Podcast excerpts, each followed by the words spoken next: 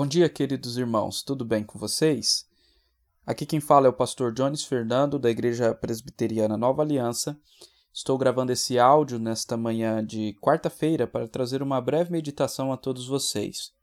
Hoje eu quero falar sobre as perseguições por causa de Cristo. E para isso eu gostaria de continuar a leitura que estamos fazendo na primeira epístola de Paulo aos Tessalonicenses, capítulo 2. Hoje estaremos lendo os versículos 14 a 20, que dizem o seguinte: Tanto é assim, irmãos, que vos tornastes imitadores das igrejas de Deus existentes na Judéia em Cristo Jesus.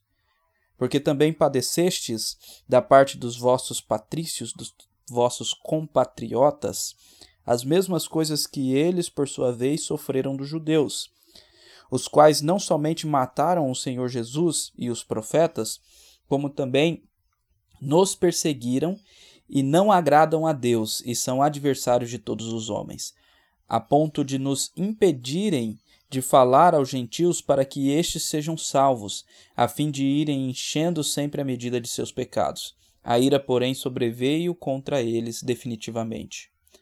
Ora, nós, irmãos, orfanados por breve tempo de vossa presença, não porém do coração, com tanto mais empenho diligenciamos, com grande desejo de ir ver-vos pessoalmente.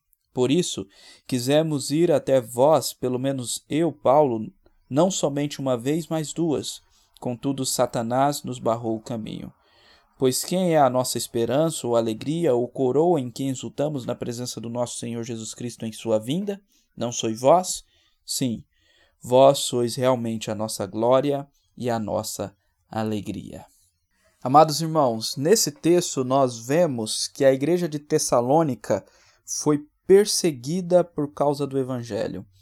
Aqui nós temos a beleza de entender que a perseguição não é algo ruim para a igreja. Ao contrário, nós vemos que o privilégio de ser perseguido é o privilégio de se tornar imitador tanto de Jesus Cristo como também das outras igrejas do nosso Senhor.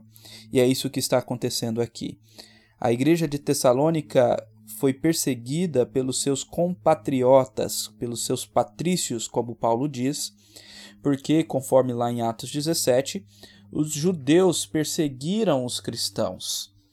E da mesma forma, as igrejas na Judéia também foram perseguidas pelos judeus que queriam impedir que Paulo levasse o evangelho para os gentios para que os gentios não fossem salvos.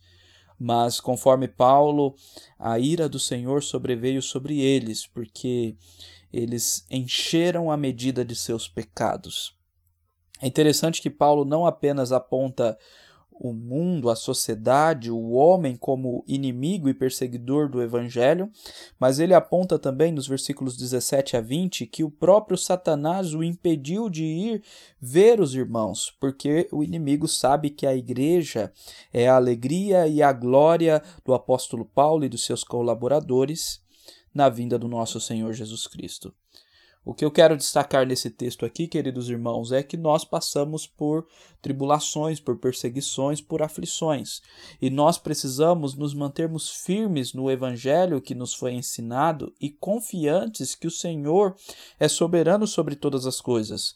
Mas não apenas isso, mas também louvando e agradecendo a Deus, porque isto é um privilégio quando somos perseguidos por causa do nome do Senhor nós nos tornamos imitadores tanto das igrejas de Deus como do próprio Senhor Jesus Cristo.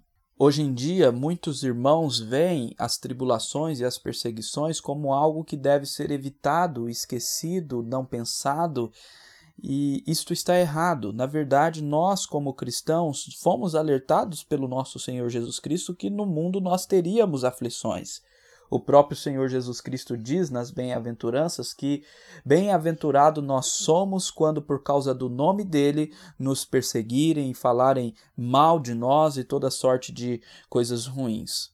Então, para o cristão, a perseguição é motivo de alegria, é motivo de gratidão ao nosso Senhor Jesus Cristo, porque Ele está nos dando o privilégio de sermos imitadores do nosso Senhor Jesus Cristo, que sofreu por nós por amor.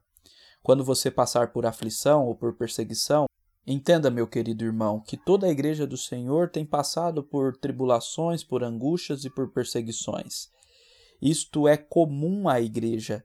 E entenda também que o nosso Senhor Jesus Cristo passou a pior das tribulações em nosso lugar. Então, ao invés de se vitimizar ou de se encher de autopiedade, glorifica a Deus pela prova que você está passando e também confie no Senhor, que Ele é bom e Ele jamais te deixará, Ele sempre estará contigo, mesmo em meio à tribulação. Que Deus abençoe o seu dia e que Deus possa te fazer passar pelas tribulações e perseguições confiante no Senhor, no seu amor, na sua bondade, cheio de alegria e de paz, glorificando ao Senhor. Em nome de Jesus.